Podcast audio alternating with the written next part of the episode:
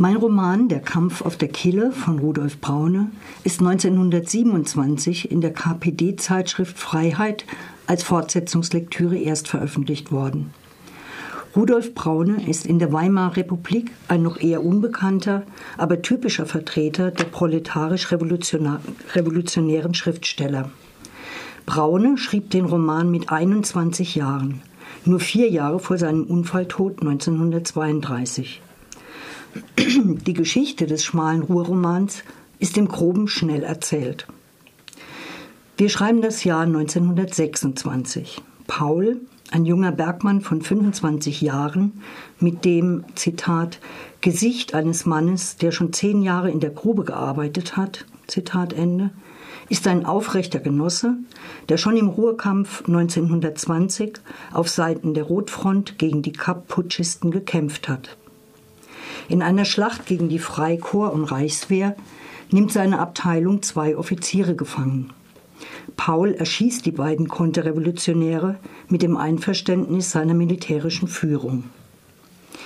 In den Reihen der Kampfgenossen aber ist ein unbekannter Denunziant, der nun sechs Jahre später für Paul bedrohlich werden könnte. Denn die Spannungen im Arbeiterkampf nehmen erneut zu. Die faschistischen Kräfte haben Aufwind, Ihre Trupps greifen die Kommunisten in Straßenschlachten immer häufiger an und gleichzeitig steht den Kumpeln in den maroden Stollen der Zechen buchstäblich das Wasser bis zum Hals.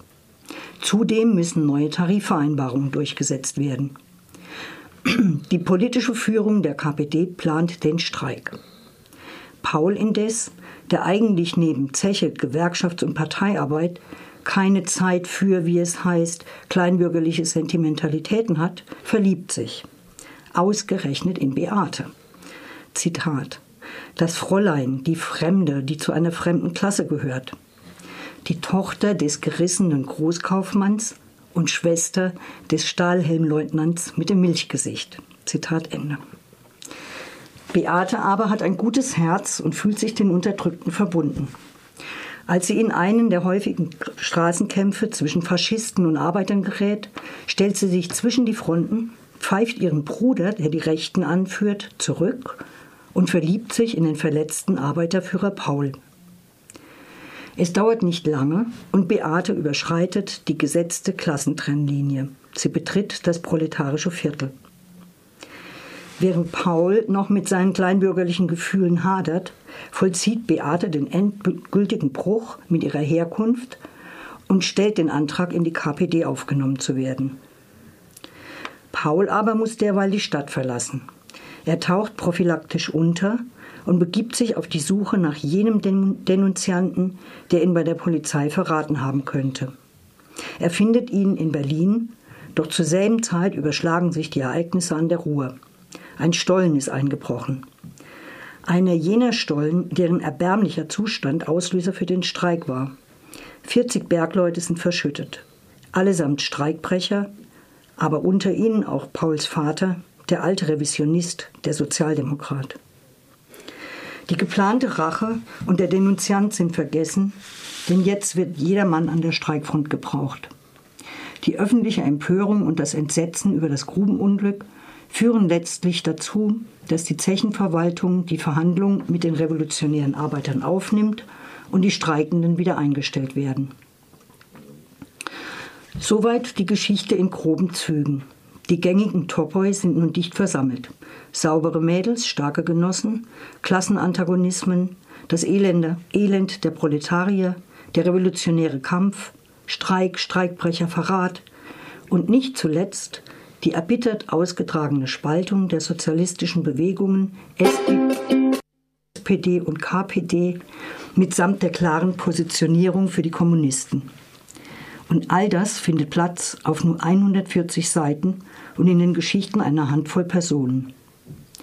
Das ist selbstredend, plakativ und stereotyp, ideologisch verbrämt und trotzdem, ich habe das Buch mit Spannung und Interesse gelesen. Das Alltagsleben der Arbeiterfamilien im Pott wird erfahrbar und plastisch erzählt. Die Milieuschilderungen sind überzeugend.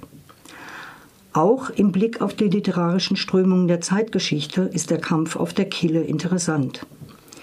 Der Autor Braune, der selbst in einer konservativ-bürgerlichen Familie aufgewachsen ist, studiert hat und schon als 20-Jähriger als freier Journalist für die Frankfurter Zeitung, die Weltbühne und die Freiheit tätig war, ist ein früher Vertreter der Arbeiterliteratur und gehört zu den Wegbereitern des Bunds der proletarisch-revolutionären Schriftsteller.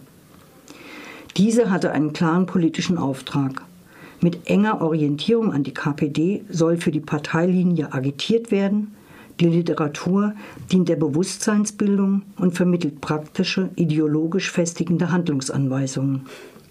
Es ist eine Literatur, die in dem Spagat zwischen dem ästhetischen Konzept der neuen Sachlichkeit und dem Dogma ideologischer Parteinahme der kommunistischen Kader zu verorten ist.